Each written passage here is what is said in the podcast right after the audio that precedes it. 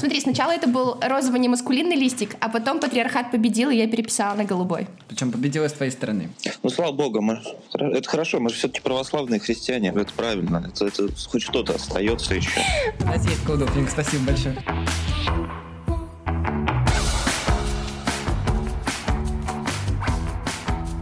Привет, это «Мы не договорили» – подкаст о ментальном здоровье. В этом четвертом сезоне мы говорим с авторами проектов в сфере ментального здоровья. И, конечно же, с вами его несменные ведущие Катя и Саша – Сегодня мы говорим про новую маскулинность. В этом вопросе с каждым новым эпизодом своего подкаста «Мужчина, вы куда?» пытается разбираться Григорий Туманов. Плюс это рассылка и телеграм-канал – а еще Гриша, бывший редактор GQ и бывший главный редактор Батенька да вы трансформер. А еще нынешний хозяин прекрасной таксы Федоры.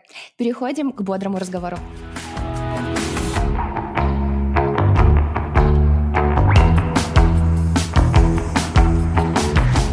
Ты очень много спрашиваешь мужчин, точнее, просишь их присылать голосовые сообщения и писать тебе в канал как они себя чувствуют и вообще с какими проблемами они сталкиваются, о чем грустят. А, скажи, нашел ли ты для себя уже ответ, что такое быть мужчиной в современной России? Ух, мне кажется, и мы об этом говорили в последнем а, выпуске первого сезона, мне кажется, что быть мужчиной в России — это быть э, смелым человеком в первую очередь. Но просто понятие смелость, мне кажется, трансформируется очень сильно, и круто, что оно усложняется потому что быть смелым — это в том числе быть смелым, не знаю, в своей слабости, в признании своих проблем, э, в том, чтобы, не знаю, господи, красить ногти, ходить в психоаналитику, говорить «я не вывожу», быть смелым, отстаивать свою точку зрения — а, и говорить, что тебя не устраивает. В общем, мне кажется, что как бы смелость это то, что тот мостик, прошу прощения, патриархат все время падает, извините. Тот мостик, который есть там между условно поколением а, там ну, я не могу сказать моего отца, потому что, конечно, немножко парадоксальная фигура, потому что 38-го года рождения человек, и несколько меня в таких этих э, д'Артаньянских категориях воспитывал. Но суть в том, что я когда, ну, условно говоря, я когда вижу человека, который выходит с плакатом «Я человек и не пропаганда на день ВДВ», понятно, что это несколько изощренный способ самоубийства, и его обступают здоровые мужики э, в беретках, как бы я понимаю, что он круче, чем они, потому что они сильные, с бицепсами и прочее, и они его обступают толпой. Даже с точки зрения вот этих примитивных маскулинных пацанских понятий, как бы, они в этом смысле э, гораздо хуже выглядит, чем э, худой парень как бы не побоялся. Класс. Я бы тогда даже объединила, что это не только про Россию, но про СНГ. Но угу. здесь тоже важная поправочка, потому что мой вопрос 1А а, был про то, смог бы ты сказать то же самое, если бы ты был мужчиной в Армении? Про уязвимость, про походы к терапевту и прочие вещи. Мне просто кажется, так силен какой-то национальный такой пласт, вот этот вот, что я там скала и герой, и особенно если мы говорим про людей в возрасте 50 плюс, ну там отцов наших отцов или там просто отцов, то тут срабатывают другие правила. Слушай, ну мне про Армению это трудно говорить, потому что строго говоря, у меня с ней э, давняя история отношений какого-то взаимного возвращения. Ну, если коротко, в три года меня там крестили, значит, э, в Учмиадзине. А спустя 27 лет я туда приехал, охренел абсолютно от того, что у меня есть какое-то подобие второй родины. Э, Армения была скорее там в нашем доме, в моем отце там и так далее. Вот. Ну, охренел так, что написал, значит, текстовую афишу, как, как все миллениалы. А, я не знаю. Мне кажется, что нынешняя Армения, судя по тому, что мне рассказывают, судя по тому, какие ребята там сейчас есть, а, там все тоже как-то прогрессирует. Э, не знаю, в смысле, приехать э, из Москвы туристам, сказать, я уязвимый, э, и уехать, ну, хрен знает, наверное. А, это проще, чем если ты там живешь. Но я вижу просто ребят, которые там сейчас растут. А, понятно, что там еще силен уровень гомофобии, там mm-hmm. есть вот эти вот старые армяне. Как пошутила моя подруга, говорит, ты знаешь, вот типа армян старой формации очень легко отличить от новых, потому что новые, неважно, я имею в виду даже про возраст, новые, они все как-то клево выглядят, у них там прическа, я не знаю, там подтянутые. А армяне старой формации, они, как правило, с животами, потому что есть еще вот это понятие, что если ты с животом, ты солидный мужчина. Как бы. Прикол в том, что это же не какое-то новое поколение людей появилось, которые такие, все, мы все уязвимые. Там. Уязвимыми были там и наши отцы, и дедушки, и прочее, прочее. Просто а, был этот стереотип про мужика, который такой терплю, там ничего не делаю, значит нельзя говорить, иначе не вывезу. Очень много людей из регионов э, общаются со мной в личке, молодые, не очень, и они в общем все чувствуют одну и ту же фигню. То есть мне там пишет человек из Перми, говорит, мой ровесник примерно, может там кто-то даже постарше порой пишет, там, из Чуваши, говорит, ну да, как бы у меня сейчас э, там проблема нашего региона в том, что розовые худи это по-прежнему очень отчаянный шаг, как бы, да. Но, что называется, докатиться не страшно. И розовые ходят до этих регионов, и в них тоже будут гопники ходить. То есть будет новый пацанский кодекс? Новый пацанский кодекс, да, но, строго говоря, чувствуют все одно и то же. Просто круто, что потихонечку люди начинают учиться об этом говорить. Ну что ж, на пятой минуте выпуска нас уже могут объявить э, в национализме. Ура, отлично стартуем. Меня не могут, у вас есть нас меньшинство как бы в подкасте в моем лице. Если что, я еще частично татарин и латыш, поэтому все ок. Я как раз читала этот текст на афише э, и много других интервью перечитывала. И вот вчера даже в переписке у тебя прорываются такие штуки, типа армянский батя, кавказские корни. Э, про что это для тебя? Ну, на самом деле, это такой элемент кокетства и шутки. Там отчасти, безусловно. Но когда я говорю про армянского батю, я имею в виду э, вот этих сумасшедших в хорошем смысле отцов, которые порой окружают своего ребенка извините, у меня тут повисла такса на, на, на рукаве, окружает своего ребенка любовью, ну, какой-то совершенно невообразимой, э, и учит его быть любимым. И порой более сумасшедшие чем там условные мамы с точки зрения опеки и всего остального. У меня был такой отец, да, который там а надо ему подоткнуть одеяло, говорил он там в 3 часа ночи маме, а мама говорила, Боря, пожалуйста, ну от, отвали от ребенка, он спит. Нет, я пойду проверю, там, подоткну одеяло. Come on. У меня то же самое с таксой. Странная параллель между детьми и таксами. Ну, почему но, очень понятно. Ну да. Но тут что-то в духе, да. Мне тоже жена примерно говорит, там, Гриш, господи, успокойся, она нормально лежит, хватит выяснять, у кого животик. Как бы такой красивый. А, по поводу кавказских корней, ну, э, это, наверное, да, такой поиск еще идентификации, самоидентификация. Это какой-то способ э, диалога с отцом, наверное, еще отчасти до сих пор, потому что я пытаюсь понять, а какая часть его, не знаю, происхождения, в том числе, сегодня есть во мне, как в мужчине 32 лет. Потому что, условно, в детстве ты понимаешь, что это там, кавказские корни, это часть традиции дома, и какие-то, ну, какой-то свод понятий, э, таких очень тоже, э, скорее рыцарских, э, ну, в хорошем смысле, и каких-то, ну, наверное, можно сказать, их, назвать их пацанскими, если уж совсем упрощать. А сегодня нет, сегодня это такой способ одновременно и, конечно, поржать, и немножко как бы так закидывать такой сигнал светить в реальность. Я могу носить игровой пиджак не потому, что у меня армянские корни, а потому что я внутренне свободен. Но, опять же, внутренней свободе меня, наверное, научили родители в этом смысле. Про тигровый пиджак, кстати, суперпруф. Я Инстаграм чекнула, так что не пустослов, Гриша, не пустослов. Для чего тебе подкаст? Ну, то есть ты такой раненый целитель для какого-то среднестатистического современного мужчины или что? Потому что у меня была такая аллюзия на тебя. Ты как Опра Уинфри, только для мужчин. И я такая, так, наконец-то появился кто-то, кто будет говорить типа про мужскую уязвимость. Как ты понял, что ты можешь быть этим голосом? Честно говоря, я до сих пор не понял, что я могу быть этим голосом. Это не кокетство, и я, правда, действительно очень удивился тому, что ну, появился такой фидбэк, что это так попало. То есть, строго говоря, э, я чувствую, да, что это как, как не знаю, как выиграть э, какой-то приз на конкурсе стихов, э, знаете, в первом классе, когда ты такой, о, попал, нифига себе. То есть, строго говоря, по-моему, выигрываю что-то там и попадаю куда-то в точку третий раз в жизни. Ну, окей, ладно, не считаю, там, второй брак. А, первый — это когда прочитал Есенина в первом классе, выиграл книжку про Маугли. Второй раз, когда выиграл открытый ринг не так давно по тайскому боксу. И третий, видимо, когда запустил этот канал. Если честно, а, все это же копилось очень давно. Тут, тут нужно сделать экскурс в историю, потому что я как запустил рассылку в батеньке, ну, когда стандартная история, да, как бы главный редактор пишет э, какую-то колонку по субботам. Я долго не мог понять жанра колонки главного редактора, просто в чем прикол, и просто стал э, писать письма э, своим нашим читателям, я вдруг понял, что это как-то отзывается, и понимал, что это как-то приобретает какие-то масштабы параллельно, как я рассказывал там в каких-то интервью, во мне там происходила какая-то внутренняя работа, эволюция. И учитывая, что я сталкивался с мужским глянцем как редактор, хотя, строго говоря, не был традиционным редактором мужского глянца, потому что меня все-таки позвали с должности спецкора коммерсанта, где я писал там про террористов Северный Кавказ, э, писал какие-то расследования, меня позвали сделать какие-то серьезные тексты в GQ. А мне как-то стало интересно очень позаниматься развитием мужского глянца с точки зрения повестки.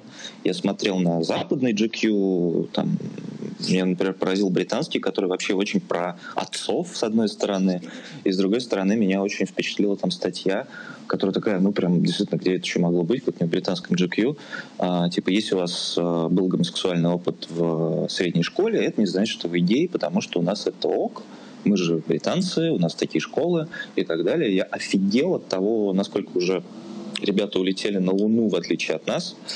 А, и мне бы хотелось что-то такое же сделать. Что-то это не находило понимания, потому что, ну, там, российский глянец, он в некотором смысле такой симулятор, да, а, потому что, ну, люди с зарплатой в 70 тысяч пишут, как носить пиджак за 300 тысяч. Мне казалось это как не очень честно. Канал, он как-то действительно случайно появился, я об этом много рассказывал, что вот такой был толчок и со стороны коллеги Лены Беловой, который сказал, так, так сделай уже, наконец, этот проект. Не знаю, наверное, ну, наверное, у меня такой жанр э, меня как журналиста, как медиа-единицы, что я такой весь, типа, через личное в чем мне комфортно и спокойно, разговариваю с большим количеством людей, в которых это отзывается. Мне по-прежнему это кажется довольно магическим, потому что ну, люди базово вообще не, дол- ну, не то чтобы обязаны друг другу раскрываться, а тут э, все берут и через какие-то большие расстояния говорят, чувак, я чувствую то же самое.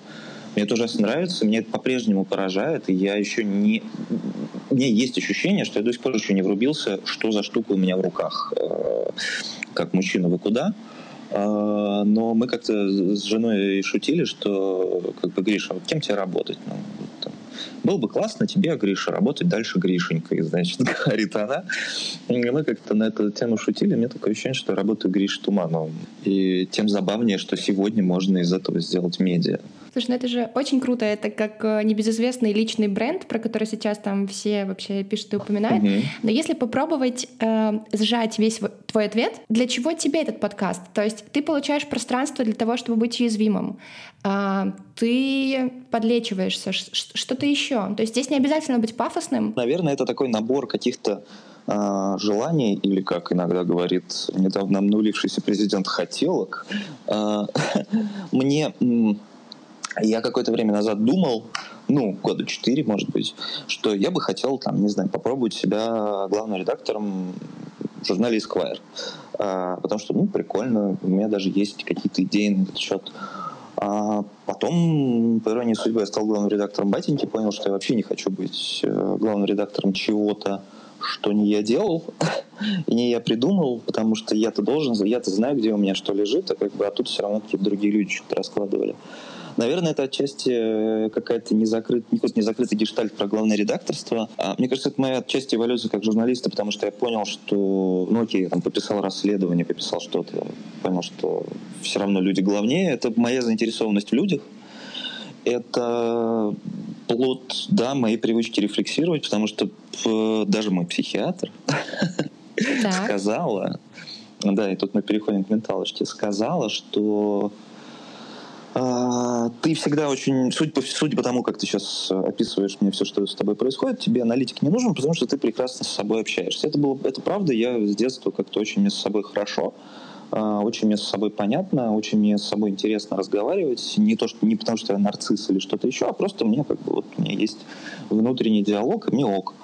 Это продолжение этого внутреннего диалога, наверное, просто на других площадках, потому что это же, опять же, так клево, что все это дает нам э, возможно, возможность э, э, все, все, все новые медиа дают нам возможность разговаривать не только внутри себя, но и другими людьми. И да, это для меня это попытка выяснить, э, как жить.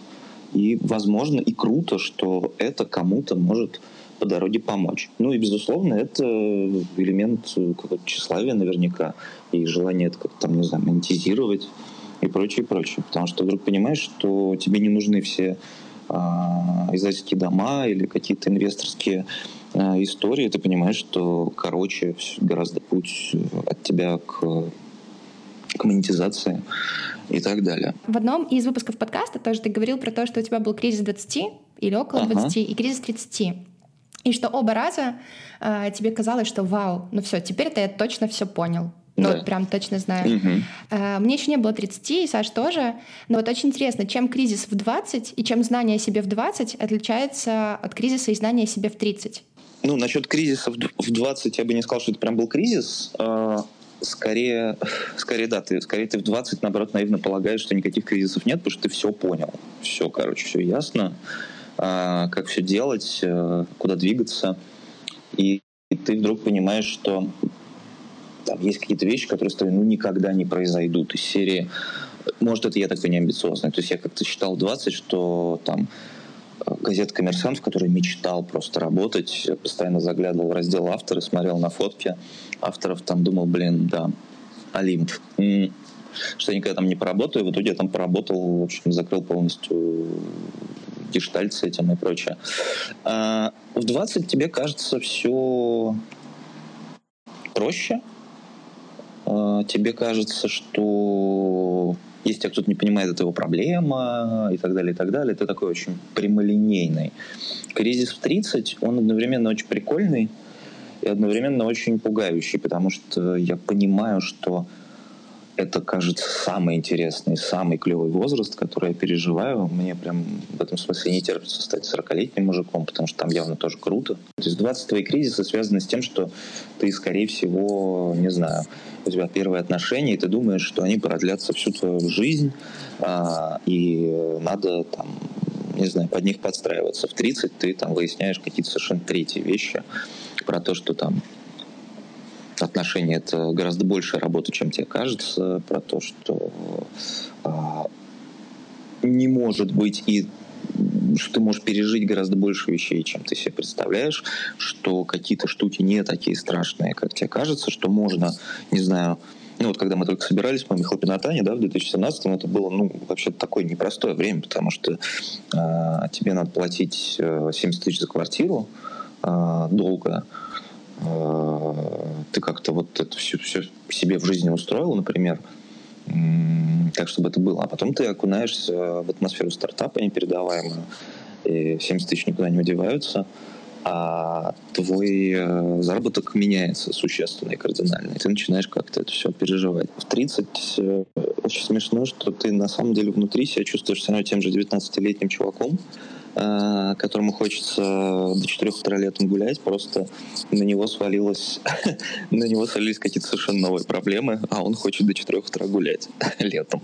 Ты помнишь, как ты впервые попросила помощи? И у кого? Когда тебе стало прям совсем-совсем хреново? Я думаю, что это касается... Наверное, это, наверное, это моя жена. Наверное, где-то ближе к 30 мне стало ну, проще говорить, что я что-то не вывожу. И она меня этому научила во многом. Говорить что, Гриш, ну, как бы, честно просто скажи, что там, не знаю, сейчас нет денег, или там, что ты не можешь э, сейчас что-то, ну, вот в том числе с той, с той же маме хлопинатаной, что ты устал, это ок, э, и так далее. Потому что у меня, ну, к сожалению, у меня тоже есть эта родовая травма от мамы, которая такая, помните, как в смешариках, пойдемте на Северный полюс на сломанных лыжах. У нее там долгое время э, надо мной давлела вот эта ее привычка в духе не, не, не затрахался до смерти, значит, не поработал. Как бы нужно работать так, и вообще иногда там для тебя затрахаться становилось самоцелью. И вот в этом смысле меня, как бы, мне кажется, моя жена отучала от этого долго, вот сколько мы, 7 лет вместе, с 2013 -го. А, я как раз хотела перейти к вопросу о маме, потому что в очень-очень-очень многих интервью ты говоришь про отца, вот, и не совсем понятно, какие у тебя отношения с мамой э, были и какие они у тебя сейчас, поменялось ли что-то. То есть, что это для тебя за человек, э, и чему он тебя научил или учит, и что для тебя в нем остается загадкой? Это, правда, довольно большой вопрос, потому что э, это смешно. У меня есть теория, что у мам всего мира есть э, тайная, господи, тайная договоренность с э, каким-то союзом психоаналитиков о поставке клиентов. Я уверен, что это иллюминаты как бы и мамы, и психоаналитики, потому что все ходят в основном из-за мам. А, мама моя человек э, чудесный и тоже очень много меня научивший, вот в том числе внутренней свободе большой, потому что с ней я красил с ней прокалывал бровь. Э, она папе сделала на день рождения себе на бедре татуировку. А, она мне женщина довольно отвязанная, закончила Строгановку, художница. Вот. И она при этом э, реализовывала всегда себя скорее...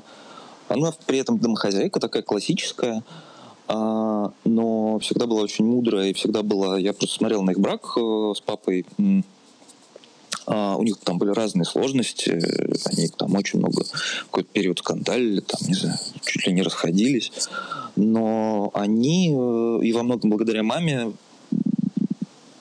соблюдали вот это партнерство из серии. Ты знаешь, э, чувак, вот мы все равно с тобой людей, которые нас друг друга лучше понимают, не найдем, поэтому давай будем вместе и так далее. Это эволюция. Я смотрел за эволюцией брака, меня это очень впечатляло, я понимал, что там очень много мамы, потому что папа там более категоричный человек.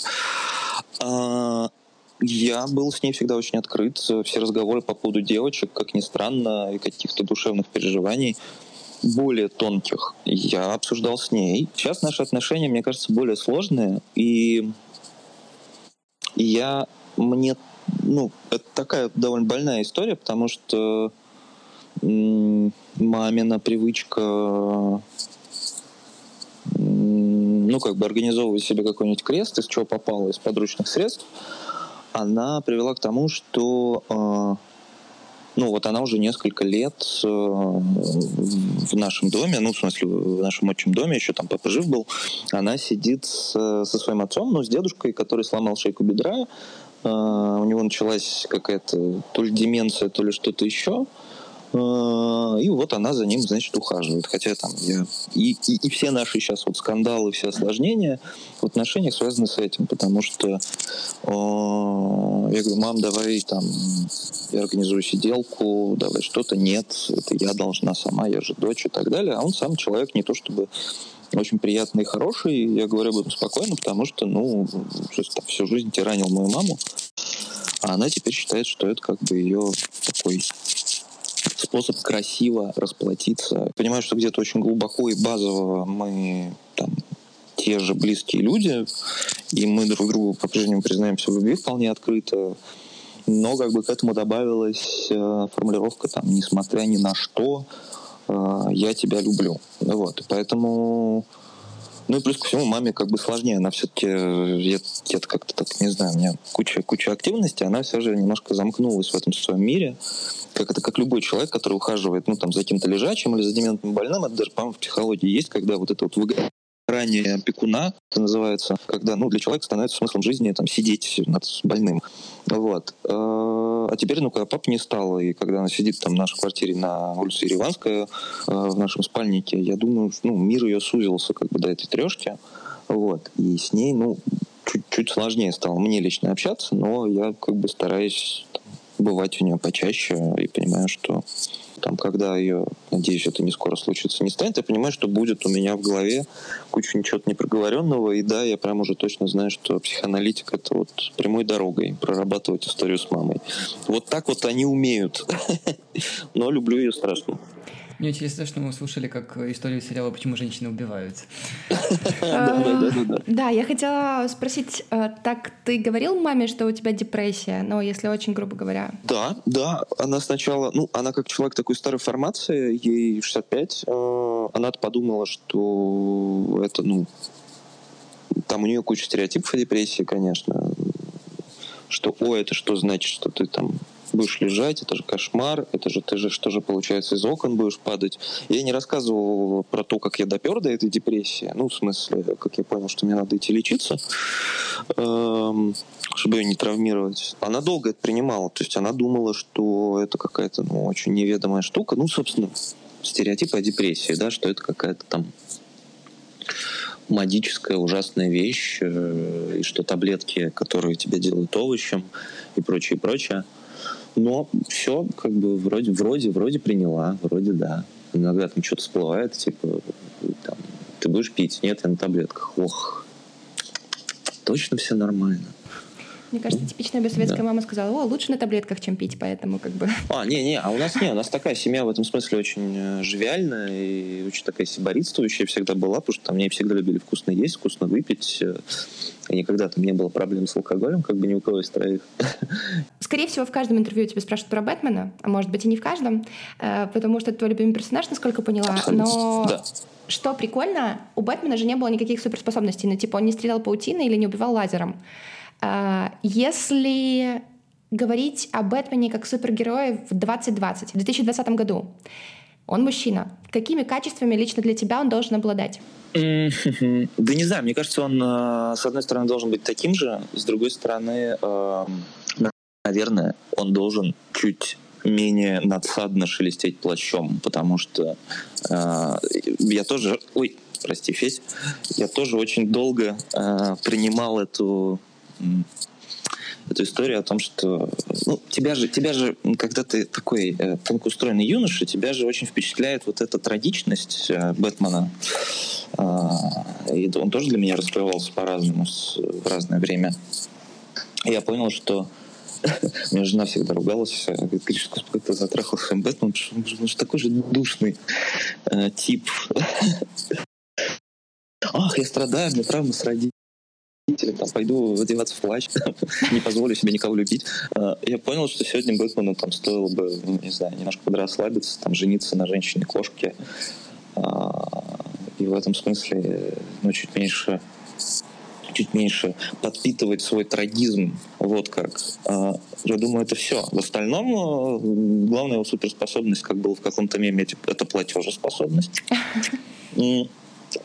В этом смысле ничего не имею против. Я считаю, что хорошая ролевая модель. Когда у тебя столько денег, что ты можешь э, носить кевларовый костюм летучей мыши. Я бы хотел когда-нибудь так. Ну и нет, круто, что он... Мне, мне нравится же он не за... Не только за отсутствие суперспособности, а именно за то, что он, ну, он слабый. В хорошем смысле он слабый. И он очень уязвимый. И мне нравится, что эта уязвимость его его слабость и его, в общем, покалеченность внутренняя, они ему при этом не мешают, на самом деле, а, ну, там, каждый день мир спасать. Другой вопрос, что можно еще немножко сегодня, в 2020, заняться не только спасением мира, но и себя тоже. А может ли Бэтменом быть Панин? Потому что, мне кажется, это такой очень собирательный Панин? российский персонаж. Да. Ну, он типа, у него есть семья, но он бухал, потом он понял, что он бисексуален, потом понял, что он хочет в Америку, а возможно, нет. Может ли он вдруг стать из антагониста героем? Или, не знаю, прийти к тебе в подкаст? Mm. Панин, да, может прийти... Да нет, мне, строго говоря, ко мне кто угодно может прийти в подкаст. Э, лишь было интересно. Для меня Панин какой-то персонаж... Э, мне как раз его интересно было бы раскрыть не как трэш-персонажа, кстати, mm-hmm. потому что везде с ним все говорят, ну, там, про известную ногу э, и прочее, прочее. Он там, понятно, в каком-то нормативном понимании довольно безумен. И мне просто не нравится, что во всех интервью как все просто педалируют его безумие. И такие, о, сейчас будет круто, там, сейчас он будет рассказывать, как там сосал собаки, ха, классно. Там, последнее интервью с Гордоном, там его. А, хочется, может быть, с ним, да, поговорить о чем-то, может быть, ином. А, но вряд ли бы он мог бы быть Бэтменом сегодня. Я думаю, что если совсем отходить в сторону, то мне кажется, что в нынешней России, как бы, которая не то чтобы предлагает тебе много э, развлечений и свободы, я думаю, что Бэтмен бы работал а, точнее, не Бэтмен, а Брюс Уэйн бы сейчас работал бы там с Ростехом, к сожалению. В одном, опять-таки, из выпусков ты говорил, что у тебя было когда-то ощущение потерянности, которое всем нам в той или мере знакомо, э, не только в предепрессивных состояниях, но и в целом, потому что мир очень быстро меняется, что тебя как будто оставили на станции метро, и ты не знаешь, куда идти. А если сейчас вернуть тебя в эту ситуацию и спросить, Гриш, вы куда? Ты что ответишь? Это будет какое-то направление, там, не знаю, в сторону семьи, в сторону подкаста, или это будет ничего? Или тебе просто нравится постоять на месте и понаблюдать? Ну, я вообще большой сторонник того, чтобы останавливаться и наблюдать, но я бы сказал себе тогда никуда, а, чувак, ничего не бойся, делай по-своему. Как бы это все, что я могу себе говорить, потому что я, я вообще большой противник э, сослагательного наклонения, с одной стороны, и с другой стороны, э, мне кажется, что жалеть это самая неэффективная фигня, но о том, что ты что-то не сделал. Как бы если ты тогда так сделал, значит, так оно было нужно, значит, твоя, даже если это ошибочный полный трэш, значит, твоя ошибка, твоя биография как бы примета. Я в этом смысле большой поклонник Печорина, Ха, удивительно, да. А, Нравится, ты сам себя критикуешь просто. Ну, вот поэтому, да, не, ну просто я к себе спокойно отношусь и довольно иронично. И мне кажется, что, ну, там, в известной степени такой есть э, какой-то здоровый, может, или нездоровый какой-то фатализм. Может быть, я сказал бы себе только что-нибудь про то, что чувак, э, поменяй доллары как-нибудь удачнее, не знаю, инвестируй во что-то. Ну тогда ответом будет Гриш. Вы куда? В обменник. Я в обменник Отлично. тогда бы да. сказал тогда, да.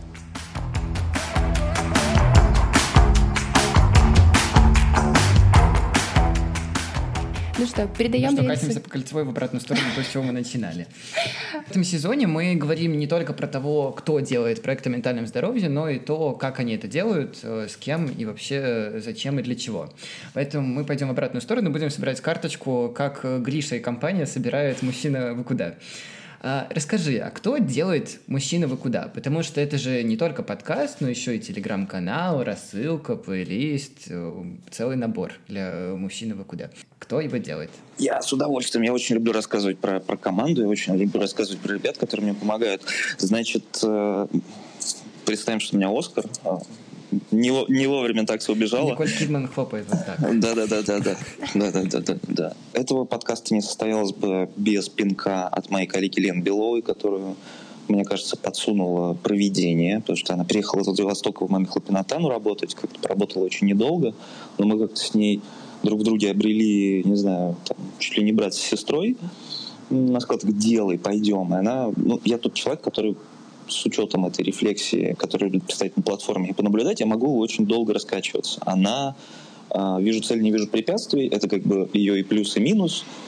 Э, и вот эти наши плюсы и минусы объединились. Э, это Эмма Барсягова, продюсер, который, ну, просто это человек, который структурирует мою голову, человек, который чекает все, и это, ну, я не знаю, как мне все умещается. Она гений, я обожаю, и она может все она отвечает за всю процедурную часть. Она а, занимается гостями, она сидит рядом со мной как человек, э, как штурман и гоняет по вопросам, а, потому что там 90% как бы подкаста э, все же они так запланированы, мы же пишем вопросы заранее, как прописываем канву. Она сидит рядом со мной, там пишет цифры вопросов, на что перескочить, там делает какие-то пометки карандашом. Она, ну, в смысле, качество подкаста, как по мне, выросло с ее участием очень сильно. Это, ну, я не буду, наверное, перечислять там всех э, звукорежиссеров и так далее. Вы про них можете прочитать э, в телеграм-канале. А, там это Федь Балашов, Аня Летичевская. Это вот те, к кому мы приходим. Вот, например, последнюю обложку я счастлив, что нам посчастливилось снова поработать. А, сделала, сделали под руководством наш директора Ники Рагушиной. Она работает «Маме Хлопинатане», мы с ней познакомились, когда я пришел в Батеньку работать. А, она работала арт-директором Батеньки, я только-только был главредом, она, в общем, был а, человеком, который, единственным человеком, который с этим варягом, значит, ходил курить, потому что все немножко так сначала на меня косились, у них тут, тут был какой-то уютный домик на дереве, тут приперся какой-то. А, и мне очень дорого как бы с ней общаться и работать. Я ее очень уважаю и люблю и так далее. Э, вот, собственно, да, вот такая у нас как бы постоянная команда. Это вот сейчас я и я и Эмма, и, там, может, отдел продаж Мами Хлопинатана, там София Мурцхулава, которая помогает э, сориентироваться по каким-то рекламным историям э, и прочему. Но руками, да, это я и Эмма, и телеграм-канал, и, и подкаст. В, в телеграм я пишу без, пока что сам, Надеюсь, так и дальше будет. Сегодня, кстати, когда мы говорим, запускается второй канал «Мужчин, вы в чем?». Это от GQ что-то? Я, да не, нет, ну, ну, собственно, я понимал, что мне хочется что-то про одежду делать, но делать какое-то про одежду здорового человека. В смысле, если уж мы сказали, что мы делаем мужской глянец, глянец, глянец, я делаю кавычки, а, здоров, здорового человека, здорового человека. Делает кавычки X2. Опять кавычки. А, то там должен быть какой-то раздел про одежду, потому что это тоже немаловажная часть э, мужского самовыражения и всего остального, а рынок мало предлагает мужчинам. И вот мы с моей знакомой, подругой Таней Нудельман запустили, вот сейчас запускаем сегодня, прям в 12 это случится, Э, канал «Мужчин мы в чем», где мы будем э, как-то очень осознанно писать про одежду, разбирать с читателями то, что их волнует в этом плане, от э, того, как себя выразить через нее, от того, как не бояться и так далее. Говоря про глянец 2020, это очень э, прекрасная формулировка, потому что мы тоже люди, которые пытались строить глянец и в итоге ушли в подкасты. Смотри, э, очень многие думают, что подкасты это все на коленке, и вообще мы все сделали, и это, ну, мы побежали дальше. А сейчас все больше больших игроков, страшных, типа Медуз, BBC и так далее, заходят в подкасты, но делают это все так же типа на коленке, но на самом деле за этим всем скрывается, как у вас, очень много людей, процессов и так далее. И у меня из этого исходит очень простой вопрос. Это вообще работа или это хобби? Или это что-то между? Я хочу верить, что это все-таки работа. А, я хочу верить, что это полноценная медиа, и как бы не надо его делать на коленке. Может, просто порог входа низкий, но это не значит, что ты должен дальше все делать на коленке. Хотя тоже не сказать, что низкий порог входа, потому что это не то, что сел перед микрофоном, и просто треплешься. Скорее всего, это будет, ну, ну, требует от тебя какой-то, не знаю, редактуры, сценария и прочего-прочего. Я хочу верить, что наконец-то эта волна подкастов э, докатилась до нас, до СНГ, в том виде, в котором она должна была докатиться, что это становится бизнесом, что это становится медиа. Мне кажется, дело не в том, что подкаст — это на коленке, мне кажется, дело в том, что подкаст — это другой уровень интимности, другой уровень диалога, и я понимаю, что, ну, например, мне в этом смысле комфортнее, учитывая, как бы вышесказанное, что я планировал, э, запланировал в какой-то момент работать Гришей Тумановым, а вот человеком 30 плюс с таксой, значит, э, э, в штанах и, значит, казаках, э, вот как бы так. И я понимаю, что это очень комфортное место, чтобы там это реализовывать. Дело не в том, что у меня есть какие-то там страшные блогерские амбиции с точки зрения там, в этом смысле в Инстаграм бы пошел, но у меня слишком мятое лицо для этого. Это кокетство. Можно идти в ТикТок. Угу. Для ТикТока я уже старый просто. еще, еще, раз, еще раз контексту, да. А, в общем, мне кажется, что просто подкаст... Не, многие путают эту коленку с интимностью, потому что, ну, даже с рекламой, да, как бы ты должен все равно очень хорошо подумать, как ее интегрировать ты не можешь просто сказать, э, а вот классно. Ты, тут, очень много подходов. Вот так говоря про бизнес. А сейчас угу. мужчина вы куда? Он уже зарабатывает или нет? Не обязательно деньгами. Зарабатывать же можно вообще разными путями совершенно. Ты про что? Ну, это быть... Нет, не едой, можно репутацией зарабатывать. Ну, то есть можно отрабатывать не только деньги. Ну, в этом смысле, там, репутацией-то, наверное, он зарабатывает. Э, и для меня, скорее, там, прирост читателей и обратная связь, они как бы индикатор этого, потому что э, я завел целый отдельный чат для нас, э, для команды, потому что и туда форважу все, что приходит ко мне в личку. И я понимаю, что вот еще немного, я, я скорее уже сам не смогу обрабатывать это, но хочу до последнего это тянуть зарабатывает деньгами, в том числе мы... Это удивительно, как это быстро случилось, потому что явно есть запрос на мужскую повестку. Вот у нас э, уже мы сделали с манго страхование, несколько выпусков, интеграции в канал и в рассылку. Это было прекрасно. Да, а мы сделали... Ну, при этом, вот, вот опять же, да, к слову о коленке, рекламе и прочем, потому что в подкасте у тебя не прокатит э, налепить что-то на лоб.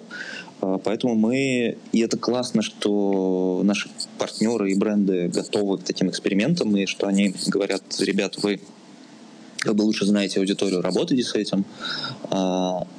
И это классно, что, что это сейчас происходит, и классно, что ты можешь сейчас искать скорее бренды единомышленники.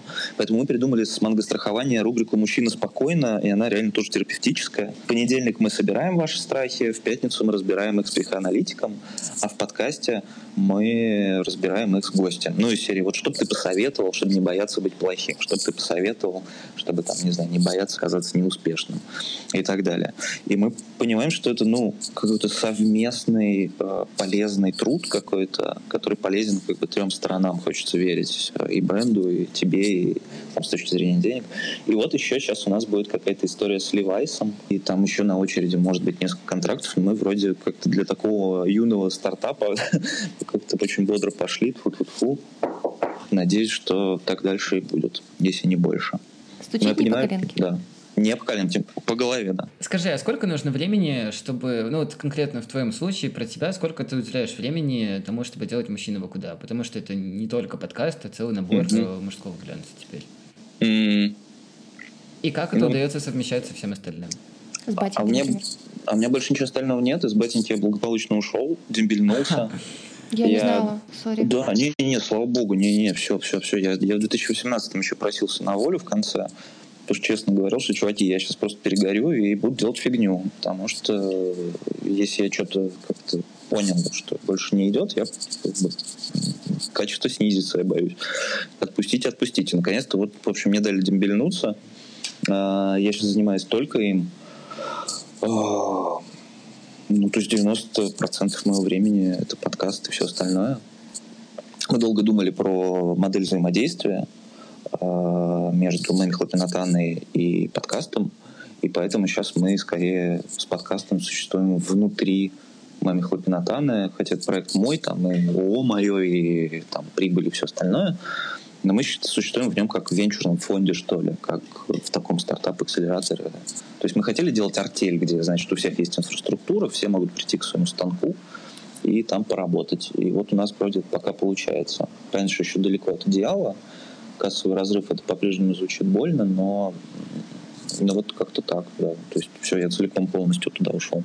Класс. У меня остался один вопрос только, и, наверное, для меня он самый интересный, потому что, когда мы говорим про новые медиа и вообще новые форматы, то нам всем нужны незаслуженные преимущества, чтобы на этом э, рынке вообще, в принципе, побеждать. У меня есть такой вопрос. Какой у тебя конкретно и в целом у мужчины вы куда есть, э, может быть, одно, может быть, несколько незаслуженных преимуществ? Я считаю, что мы первые ухватили эту новую мужскую повестку, и это дает нам большие преимущества. Я считаю, что это открытость и искренность. Я считаю, что это глубина работы с аудиторией. И плюс, и минус тот факт, что он не может существовать без меня. Мужчина бы куда. Потому что вот все плюсы мои, которые могли показаться Э, могли обнаружиться во мне, они вот все, я думаю и надеюсь, проецируются и на этот подкаст. А и ты можешь назвать, какие конкретные плюсы, какие конкретные минусы быть? Я думаю, это открытость, я думаю, это там худо-бедно все-таки манера и умение говорить с людьми, это какой-то вкус, чего я, ну, правда, не скрываю, и глупо, мне кажется, об этом говорить, несмотря на то, что я сижу в грязном домашнем худе. А, это это в хорошем смысле какое-то визионерство, наверное. А, в плане минусов, ну, это все та же, там, не знаю, может быть хаотичность мышления, может какая-то там отсутствие, не отсутствие, а какие-то минусы в плане структурности. Может быть, может быть, э, кого-то напрягает там вот эта э, рефлексирующая интонация – но для этого у меня есть э, моя золотая Эмма, которая мне долго рефлексировать не даст и всегда даст пендель. Вот. Поэтому сейчас медиа — это люди, это очень круто. И все их плюсы и минусы, они вот здесь, и круто, что все друг друга дополняют. Слушай, а у меня тогда возник еще один вопрос. А что из э, мужского тебе мешает э, строить мужчину вы куда? Из, условно, патриархальных штук мешает строить мужчину вы куда? Ну, с точки зрения моих установок, наверное, ничего, Но для людей, которые там, может быть, прогрессивнее, этичнее меня, я говорю о людях, которые сейчас там на переднем краю борьбы за гендерные права, там, новую этику и прочее, да, наверное, наверное, моя, я какой-то устаревший для них. Ну, то есть, типа, какие-то штуки, какие-то вещи вам сидящие, там, по поводу, не знаю, моих представлений о флирте, шутках, чем бы то ни было еще, они, может быть, э, что-то за кого-то там задевают. Может, это как-то мешает. Я, я пока этого и не ощутил, пока до конца не понял. Может, это, не знаю, отрезает какую-то часть аудитории. Потому что, например, э, ну вот э, в каких-то комментариях на iTunes мне предъявили, что у нас там в подкасте есть токсичная маскулинность. Не знаю, не понимаю, где, где она есть. Мне казалось, мы тут здоровенькие. По поводу патриархальных установок э, там, окружающих вовне, я не сказал бы, что это мешает. Мне кажется, это то, ну, материал, с которым мы работаем, у меня нет а, амбиции, не знаю, взять и переучить Россию, у меня скорее есть э, интерес поговорить, да, и я понимаю, что, как бы, наверное, патриархальные установки даже способствуют тому, что мы делаем, потому что собственно, с чего канал-то придумался, мы видим, что там западные медиа или там какие-то более прогрессивные люди там, с русским, российским мужчиной, они уже говорят с позиции, что там, не знаю, латекс носить клево, на день там кружево, э, не знаю, и это круто, или там шерите счет. В некоторых регионах до сих пор там шерить счет это просто типа, чувак, где твои яйца, ты что? Вот.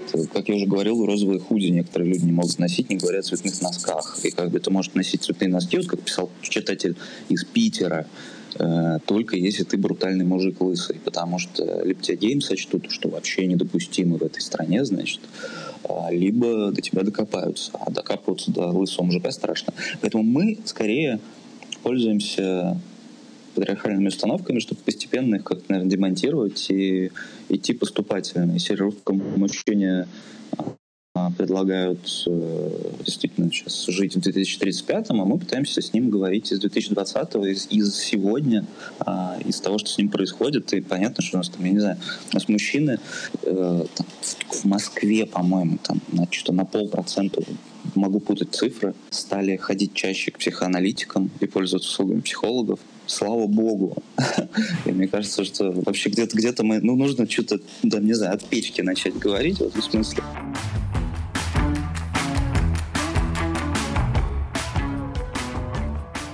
Спасибо, что дослушал до этого момента. Кажется, ты power user, мы не договорили, если доходишь до этого момента. Поэтому у нас есть пару важных новостей для тебя.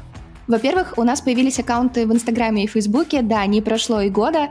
Тегайте нас, отмечайтесь, делитесь с друзьями. Ссылка на обе социальные сети будут в описании выпуска. А еще не забывайте, что мы, конечно же, ждем ваших отзывов, комментариев и звездочек в ваших приложениях для подкастов, CastBox, Apple подкасты, Яндекс.Музыка и другие. Нам это важно, чтобы мы получали от вас обратную связь и работали с ней, а другим людям это нужно, чтобы они находили наш подкаст.